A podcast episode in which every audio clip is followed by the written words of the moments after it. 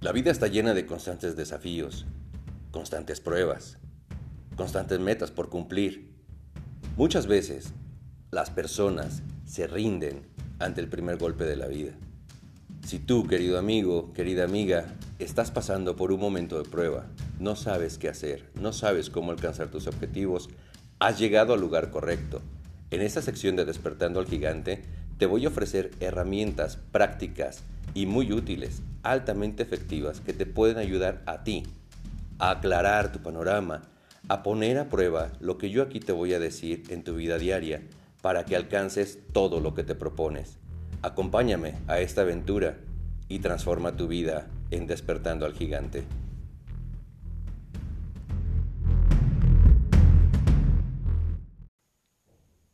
Hola, hola, ¿qué tal? ¿Cómo estás? Te doy la más cordial bienvenida nuevamente a un episodio más de mi podcast Despertando al Gigante. En esta ocasión quiero saludar especialmente a Cuquita, agradecerle la comunicación que tuvimos ella y yo por medio del WhatsApp. Gracias Cuquita y te agradezco y te felicito y reconozco tu perseverancia. Personas como tú son las que necesitamos entre nosotros para podernos ayudar siempre. Así que nuevamente, pues, les doy la más cordial bienvenida y vayámonos rápido a escuchar este nuevo episodio que titulé Desmárcate. Que lo disfruten. Hola, hola, ¿cómo estás? Nuevamente te saludo. Este episodio lo denominé Desmárcate. Quiero platicar contigo acerca de esta reflexión. Muchas de las veces nosotros vivimos condicionados por grupos sociales, por nuestra familia, por nuestros amigos, nuestros profesores, en fin, en todos los círculos donde generalmente nos desplazamos, donde convivimos día a día, y estamos condicionados a que para ser aceptados tenemos que reaccionar o actuar de tal manera que muchas veces va en contra de lo que realmente queremos, de lo que realmente pensamos, y muchas veces ponemos entredicho nuestros propios valores, la forma como estamos estructurados, la forma como nosotros pensamos, como nosotros creemos que son las cosas, pero por el simple hecho de vernos aceptados en un grupo social, particularmente dejamos de lado nuestra esencia por el simple hecho de pertenecer. Pero, ¿quién es o quiénes son esas personas que dictan la manera como nos tenemos que comportar? ¿Te has preguntado eso? ¿Algún día te has sentado verdaderamente a cuestionar por qué otra persona tiene que regir tu vida? ¿O por qué tienes que dejar de ser tú mismo o tú misma para poder calificar? Probablemente esto derive desde la forma en cómo hemos recibido nuestra educación. Poniendo de ejemplo la escuela, que siempre existe otra persona del otro lado del escritorio y que te dice si estás bien o si estás mal, de acuerdo a un sistema establecido. Pero tú te has preguntado alguna vez y ser tú ese propio juez y decir, basado en tus valores, si estoy bien o si estoy mal. Yo estoy convencido de que no debemos depender de una persona que no seamos nosotros mismos para aceptar una calificación de nuestros actos aprobatoria o reprobatoria. Estoy de acuerdo que existen sistemas concebidos para un bien y para convivir en armonía y para poder contribuir a estar en paz como sociedad. Eso yo lo catalogo como la justicia, la convivencia social. En esa parte estoy completamente de acuerdo. Que para convivir e interactuar como seres humanos, debe haber ese tipo de acuerdos. A donde yo me refiero es en el momento en que para poder integrarte a un grupo social, pasen muchas personas por pruebas completamente absurdas, completamente ilógicas, en donde lleguen a demostrar incluso actos de violencia, de vandalismo, de atentar contra, contra sí mismo, de hacerse daño la persona. Yo quiero decirte, amigo, amiga, en esta ocasión, que no debes demostrarle a nadie nada por el simple hecho de convivir. No debes de estar sujeto a que una persona condicione tu manera de comportarte. Tú no estás hecho para ser un seguidor. Tú estás hecho para crear, para aportar, para enriquecer a las personas que te rodean. Si una persona o un grupo de personas continuamente te acechan y te dicen cómo es que debes actuar, cuestiónate, pero cuestiónate desde dentro de ti si lo que estás haciendo te da valor como persona, te enriquece, te aporta. Si no, si no son respuestas positivas a ninguno de esos cuestionamientos, no te quedes allí. No desperdicies tu vida, tu energía, tu tiempo. La vida es demasiado corta para desperdiciarlo en puntos absurdos. Tú has sido diseñado, como te platiqué en episodios anteriores, para trascender, para dejar tu huella en este planeta, para ayudar, para contribuir, no para que vivas prisionero de un juicio o de un prejuicio.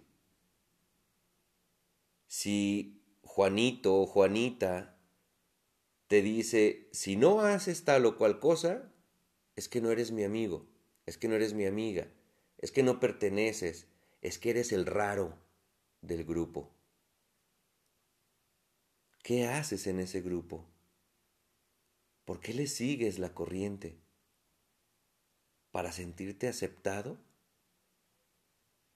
¿Para no sentirte rechazado, juzgado, señalado? Amigo, amiga, es momento que abras tus ojos, que te des valor a ti mismo, que tú mismo te califiques si eres apto para pertenecer a ese lugar. Podemos traspolarlo también al ejemplo de la vida de pareja.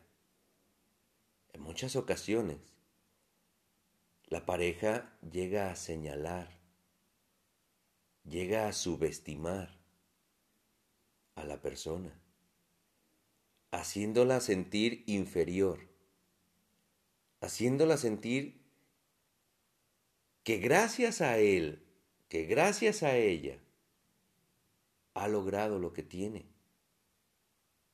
Gracias a él o gracias a ella, puede aspirar a más.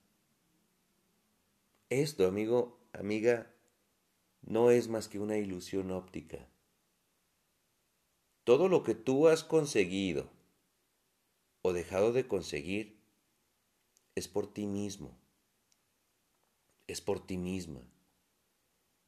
La capacidad está en ti, no depende de otra persona.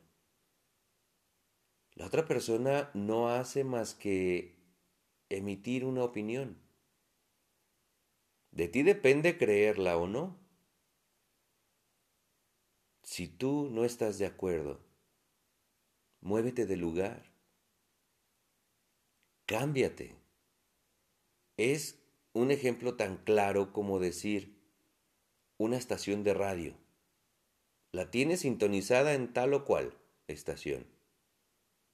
Pero de repente pusieron una canción que no te gusta y le cambias de estación. La otra es pura publicidad y ¿qué haces? Nuevamente le cambias de estación. Hasta que volviste a escuchar una canción que te gustó. Así es la vida. Tú tienes esa voluntad, tú tienes ese poder de decir, esto no me gusta, entonces lo cambio. Cambio mi frecuencia, cambio mi entorno, cambio mis amistades. Probablemente lleguen momentos en que, como ya te platiqué, te llegues a sentir solo o sola, pero no pasa nada. En verdad, no has perdido nada. Has dejado atrás, eso sí, a personas que no aportan valor a tu vida. Y te lo digo frío y como es. Cuando una persona no aporta valor a tu vida, mira, que le vaya bien. Vámonos. Es necesario cambiar tu orientación. Es necesario ir a otro lugar. No creas, por ningún motivo, que si decides renunciar a un grupo social, vas a estar solo, vas a estar sola. No. La vida se va a encargar de situarte con otro círculo de amigos, con otros colaboradores, con otras personas de ideologías semejantes a las tuyas, de deseos semejantes a los tuyos. Te vas a encontrar en tu vida personas que piensen como tú, que tengan valores como los tuyos y que estén dispuestos a aportar, a enriquecer, a hacer de esta vida mejor, más placentera, más alegre. Muchas veces he visto que personas pasan prácticamente su vida entera soportando una situación. En otro episodio te platicaré de lo que es el papel de víctima. En esta ocasión, solo quiero proyectarte el mensaje que te desmarques, que no seas como el resto. No estás condicionado a ser como el resto. Que incluso algunas personas los llegan a señalar como, te lo dije anteriormente, como el raro del grupo, como la oveja negra de la familia. No porque pertenezcas a una misma familia, vas a vivir de la misma manera como por generaciones atrás han vivido. No, amigo, no, amiga, esta es tu vida, esta es tu historia. ¿Qué quieres que se diga de ti? ¿Qué quieres que se cuente de ti? Imagina por un momento que tus días llegaron a su fin y que tú dejaste este plano terrenal, pero estás presente en la sala de velación. Obviamente, Nadie te puede ver. Pero tú sí. Tú sí puedes ver a todos los que se reunieron, a todos los que asistieron a ese momento. Puedes ver familia, hermanos, padres, hermanas, tíos, primos. puedes ver también a tus amigos. Probablemente te sorprendas de ver a fulano o a mengano que nunca pensaste que él estuviera presente. ¿Qué te gustaría? Piénsalo bien y con detenimiento. ¿Qué te gustaría que ellos dijeran de ti? ¿Cómo fuiste en su vida? ¿Quién fuiste para ellos? ¿Qué hiciste por ellos? Piénsalo, amigo. Piénsalo, amiga. En esta vida, además de haber venido a aprender, venimos a aportar, venimos a enriquecer la vida de las demás personas. Te invito a que hagas un ejercicio muy sencillo. Date el tiempo necesario para observarlo. En una tina, llénala de agua y arroja una piedra de tamaño regular. Al momento que tú la arrojas hacia el agua, vas a poder observar cómo unas ondas se expanden del centro hacia el exterior.